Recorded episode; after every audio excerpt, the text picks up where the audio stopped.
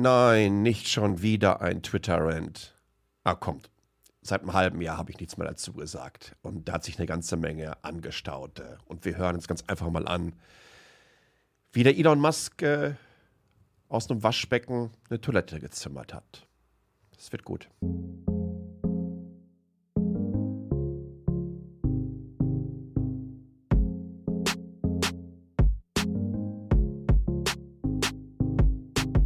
Jo, willkommen. Neue Ausgabe von Metacheles. Ähm, schön, dass ihr da seid. Und schön, dass mein Sponsor, die Itemis AG, äh, mich wieder unterstützt. Vielen, vielen Dank für all euren Support. Itemis AG aus Lünen, Softwareunternehmen, suchen in einer Tour Talente. Also könnt ihr einfach mal bei Google eingeben, Itemis AG. Insbesondere haben sie wirklich spannende Remote-Angebote. Also da müsste dann nicht zwei, drei Tage oder so die Woche im Office sein, sondern ihr könnt komplett zu Hause sein oder, weiß ich nicht, auf der Hängematte irgendwo. Letztendlich ist es ja wichtig, dass die Arbeit gemacht wird. Wenn ihr also glaubt, das entsprechende Talent zu haben, beziehungsweise auch noch Leute kennt, die Talent haben, sind, dann meldet euch bei denen. Großartiger Arbeitgeber, gerade erst wieder ausgezeichnet worden. Thema heute, äh, Elon Musk bzw. Twitter. Und gleich gibt es noch ein umfangreiches Update. Es sind wieder so wahnsinnig viele Dinge in dieser Woche passiert. Und ich versuche das alles mal so ein bisschen besser zu sortieren innerhalb dieser, naja, immer so roundabout 20 Minuten, die ich mir für so eine Ausgabe nehmen möchte. Aber zuerst müssen wir natürlich ja mit dem dicken Elefanten im Raum loslegen. Elon Musk und Twitter. Heute ist der 2. April. Ähm, zum 1. April wurde angekündigt, man kann sich denken, dass es ein April-Scherz ist, dass die sogenannten Legacy Veri äh, Verified Accounts, also die, die mal irgendwann so einen blauen Haken bekommen haben, dass ähm, der weggenommen wird. Da gibt es, ich meine, weltweit 450.000. Ich hatte auch einen, und ich glaube, den habe ich sogar tatsächlich immer noch, seit gefühlt mindestens zehn Jahren. Ähm, mir war das ehrlich gesagt mehr oder weniger Wumpe. Was interessant war, ich habe zwei oder dreimal andere Accounts gehabt, äh, die mich impersoniert haben, wo ich mich dann auch bei Twitter gemeldet habe. Äh, aber ansonsten war es einfach für, für Medienschaffende, Politikerinnen, Sportler, irgendwelche Celebrities und hast du nicht gesehen. Die verschwinden jetzt, es sei denn, man wird auch Subscriber von dem sogenannten Twitter Blue. Das äh, kostet irgendwie so unter 10 US-Dollar im Monat und dann soll man weniger Werbung sehen. Die Beiträge sollen eine höhere Reichweite bekommen, etc. pp. Und äh, ja, mache ich natürlich nicht. Es wird auch Wumpe, ob ich da so ein Häkchen habe oder nicht. Für andere, also für so, so lustige äh, Accounts, die entweder ganz viele Nummern im Namen haben oder sich Wahrheitsministerium oder Patriot oder vor allen Dingen diejenige, diejenigen, ähm, die meinen, da irgendwelche anderen Defizite mit kompensieren zu müssen, sollen das ganz gerne tun. Das ist ja auch völlig in Ordnung. Wer meint, für ein werbefinanziertes, von Algorithmen betriebenes Netzwerk Geld zahlen zu müssen, soll das gerne tun. Vor allen Dingen dürft ihr dann ja auch abstimmen. Ja? Also man darf wählen, also diese Twitter-Polls nutzen. Das ist insofern interessant, als dass Elon Musk ja zuvor immer von einer sogenannten Zweiklassengesellschaft geredet hat und diesen elitären Verified Twitter-Accounts. Und das könnte jetzt nicht mal so sein. Lustigerweise schafft er jetzt genau das Gleiche. Äh, was parallel dazu auch das konterkuriert, warum er das macht. Nämlich, er sagt ja, das wäre die einzige Möglichkeit, um gegen Bots vorzugehen. Spannenderweise nehmen genau diese ganzen Bots und Scammer übernehmen das Ding schon seit einem halben Jahr.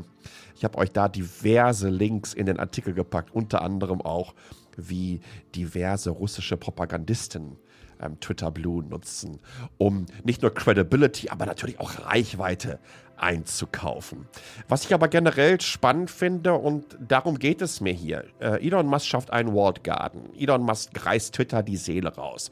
Und das fing so, ja, ziemlich langsam und schleichend an. Zum einen, dass er gesagt hat, keine Third-Party-Apps. Und Third-Party-Apps, das sind eigentlich diejenigen, die die Seele von Twitter überhaupt definiert haben. Ich habe euch mal so eine kleine Aufstellung gemacht. Zum Beispiel Twitterific war die erste Mobile App, die es überhaupt für Twitter gab. Das Wort Tweet kommt von Twitterific. Hashtags wurden von Chris Messina erfunden. Twitter hat TweetDeck gekauft damals. Livestreams kamen durch den Periscope-Kauf. Die offizielle Twitter-App wurde von Lorraine Brichter gekauft, äh, beziehungsweise gebaut, dann von Twitter gekauft und hieß ehemals Tweety. Quote Tweets stammen aus der Community. Da hat man damals dann halt den Tweet kopiert und davor ein RT für Retweet gepackt. Tweets konnten früher keine Anhänge erhalten. Das kam erst durch Twitpic. Und da gibt es so wahnsinnig viele weitere Beispiele dafür, warum es so wichtig ist, ein ja, dynamisches und lebendes und sich selber befruchtendes Ökosystem rund um so eine riesengroße Plattform aufzubauen. Denn die haben das Twitter geschaffen, was Twitter ja heute nicht mehr ist, aber mal ehemals war. Denn das, was Musk geschaffen hat, das ist dann letztendlich eigentlich nur ein, naja, sein persönliches Netzwerk für seine diversen Stiefelpolierer und äh, diejenigen, die meinen, dafür zahlen zu müssen. Äh, seit der Musk-Übernahme haben sich antisemitische Hate-Tweets mehr als verdoppelt. Noch einmal. Seit der Musk-Übernahme haben sich antisemitische Hate Speech und Hate Tweets mehr als verdoppelt. Das mag natürlich damit zusammenliegen, dass er in einer Ende rechte Trolle wieder auf die Plattform gelassen hat.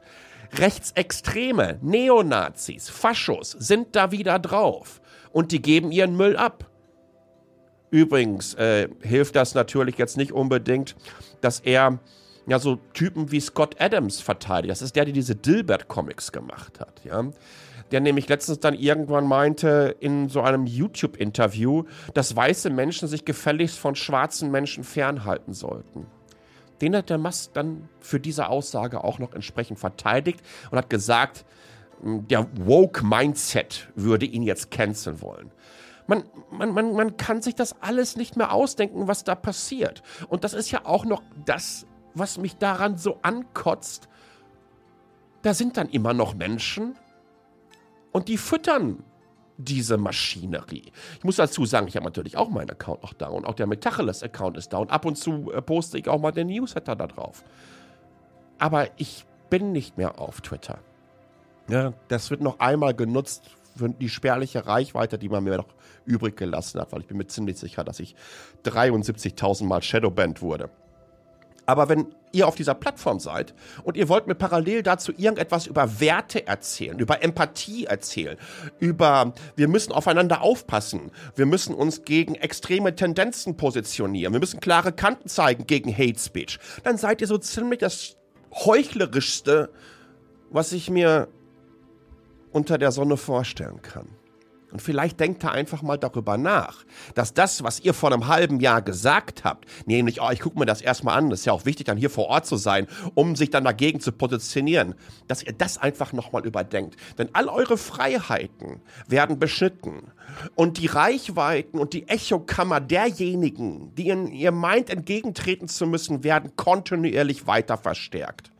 Twitter kann nur komplett vor die Wand fahren. Twitter wird sterben in meinen Augen. Nicht jetzt sofort, aber ich glaube, wir sehen das. Und ich bin mir ziemlich sicher, dass auch die Regulatorinnen sich das ganz genau anschauen werden. Und ich glaube, gerade in diesem Jahr haben wir da noch eine ganze Menge vor der Brust. Ähm, ich bin auf euer Feedback dazu gespannt, wie ihr das seht. Ähm, ihr wisst ja, dass ich offensichtlich nicht der größte Musk-Freund bin.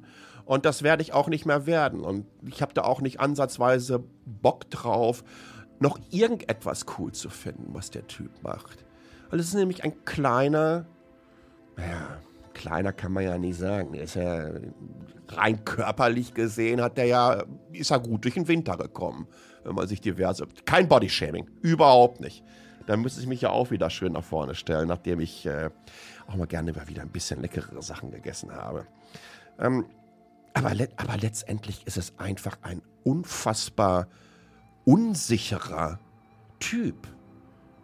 Das ist so, das ist das Schöne, ist einfach ne, Frank Thelen und der die gleichen sich ja nahezu wie ein Ei dem anderen, erzählen beide in einer Tour Schwachsinn, beziehungsweise sind, sind Laubbläser, ja? Laubbläser, die viel, viel, viel Geräusch machen und laut sind und vor allen Dingen ein Problem von der einen Seite zur anderen verlagern, ohne das überhaupt zu lösen. Ich bin mir ziemlich sicher, dass wir da auf dem absteigenden Ass unterwegs sind und dass Twitter über kurz oder lang vor die Wand fahren wird. Wie gesagt, ganz, ganz viele Links im Artikel und ich freue mich natürlich auf euer Feedback. t.ly slash hallo. t.ly slash hallo. Kommt ihr auf speakpipe.com und da könnt ihr mir direkt eine Nachricht hinterlassen. Das haben wieder einige gemacht und da hören wir jetzt mal zusammen rein. It's go time! Also ich würde zur Atmosphäre auf Twitter sagen, dass es einfach nur noch äh, unbenutzbar ist und dass äh, ich davon ausgehe, dass demnächst einfach nur noch äh, irgendwelche äh, Provisionslinks äh, sich hin und her geschickt werden zur Verkauf von irgendwelchen Büchern, weil irgendwelche Autoren äh, quasi Selbstgespräche miteinander führen, um irgendwelche Bücher zu verkaufen oder was anderes.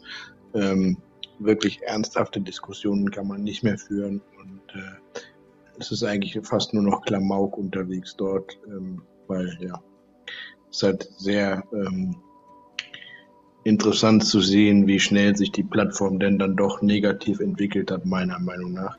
Ich wusste, dass es passiert, aber dass es so schnell passiert, hätte ich nicht gedacht. Naja, gut, was soll's, ist halt so. Ähm, ich überlege, äh, Twitter tatsächlich dauerhaft zu verlassen, beziehungsweise den Account stehen zu lassen, damit mir halt keiner den Benutzernamen wegzunehmen kann, aber sie halt nicht mehr zu bespielen. Ja, ähm, sehr, sehr guter Punkt. Äh, das sehe ich tatsächlich ähnlich. Vor allen Dingen, ich hätte nicht ansatzweise geglaubt, dass das alles so schnell gehen würde. Dass Twitter wirklich so schnell vor die Wand fahren könnte und sich diese naja, diese, die, diese Trollmaschinerie so schnell entwickelt. Und wie du es ja gerade ganz, ganz wunderbar gesagt hast, ähm, es ist nicht mehr möglich, da eine vernünftige ähm, Diskussion zu führen. Hören wir mal den nächsten rein.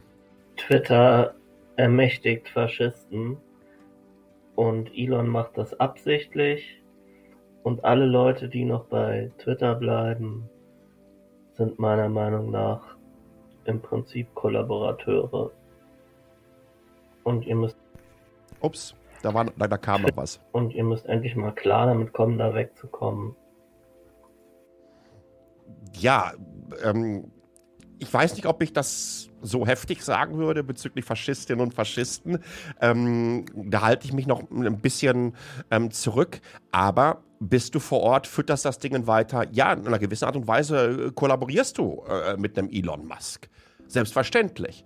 Und da muss man sich ganz einfach fragen, was denn noch passieren muss und soll, damit du dann irgendwann mal da den Fallschirm rauslässt. Hallo Sascha, Tino hier. Ähm, ich kann gar nicht so genau auf die einzelnen Punkte äh, eingehen von dir, aber für mich war die Übernahme von Twitter durch Elon Musk, beziehungsweise vielmehr die Änderung, die damit einherging, äh, der ausschlaggebende Punkt, mich von Twitter loszu, ja, loszueisen letztendlich und Mastodon eine Chance zu geben. Auch die, die schiere Menge an Werbung bei Twitter, ja. auch ein Stück weit die Änderung der ganzen Community, mm, die vielen Bezahloptionen, verifiziertes Konto etc. Das waren alles Punkte für mich, mit denen ich einfach nicht mehr klarkam oder klarkommen wollte und bin dann zu Mastodon gewechselt und habe das absolut nie bereut. Also ich würde auch nie zu Twitter zurückkehren.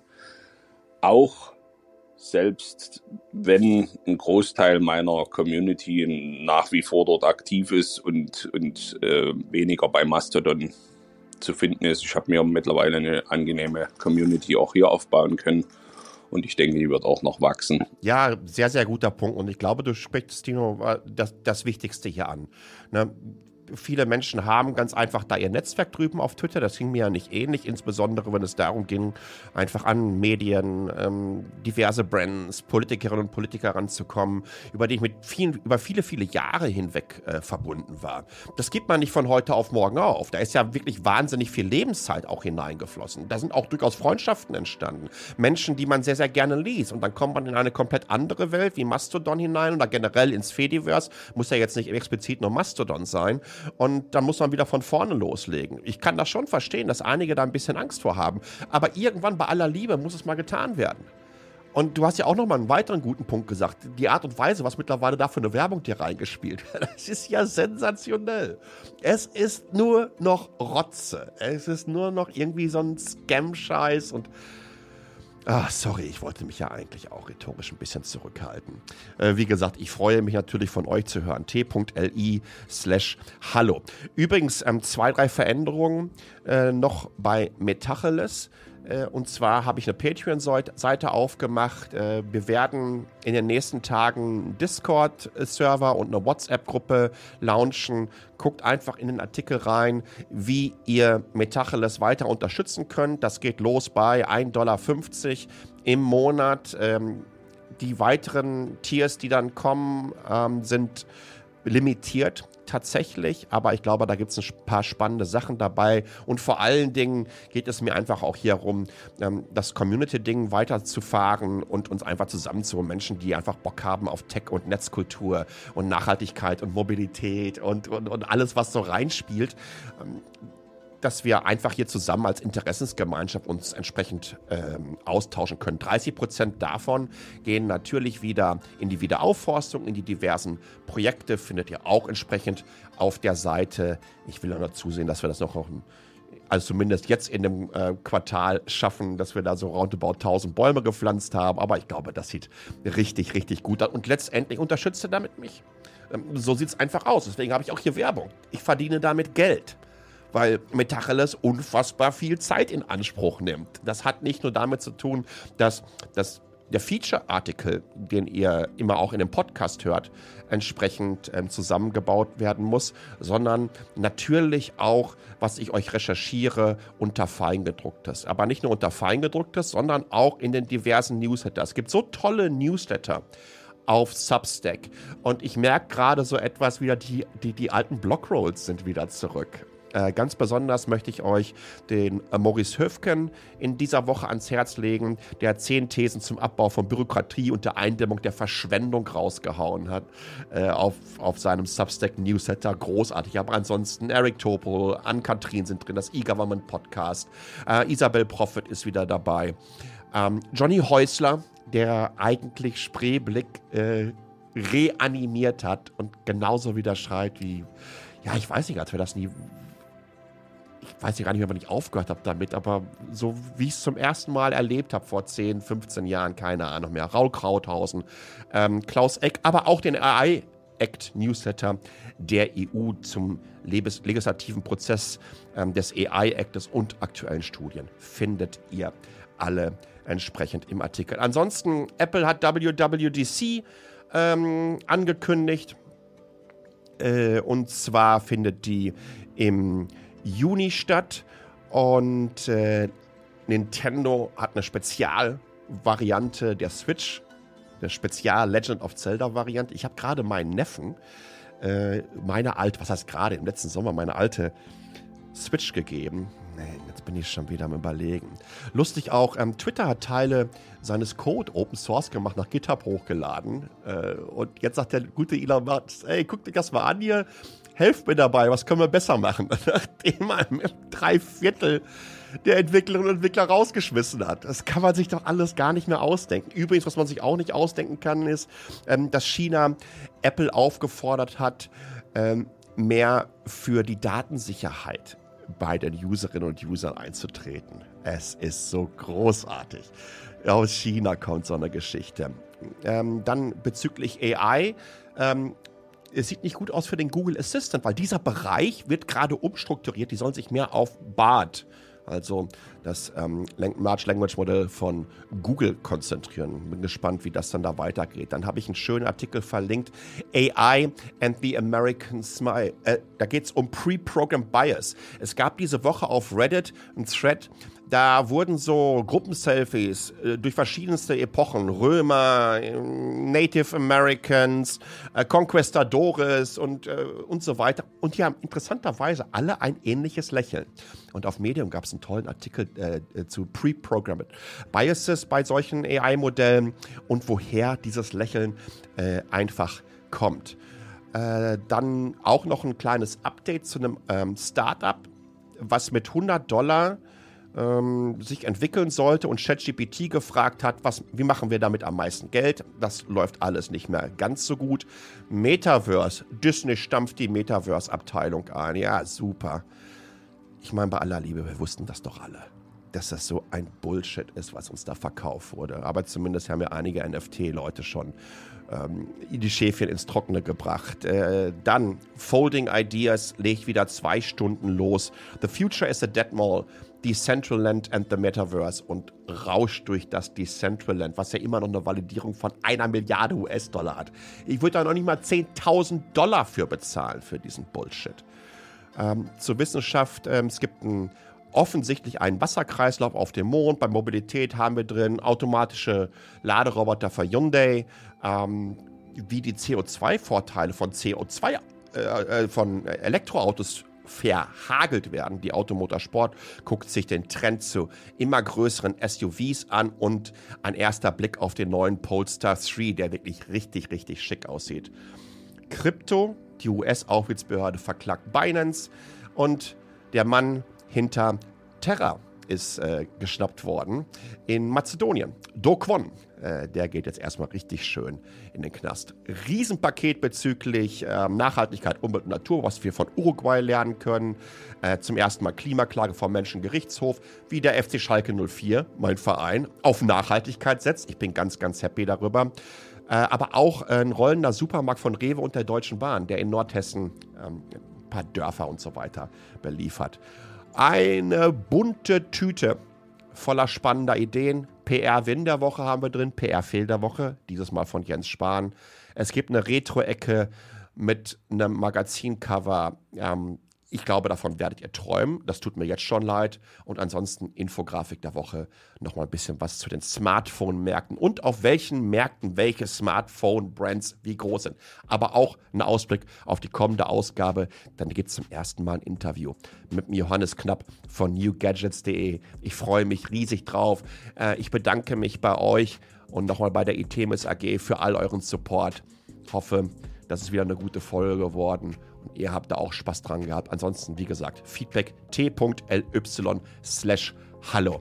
In diesem Sinne, bleibt gesund und bis zum nächsten Mal. Danke für eure Zeit.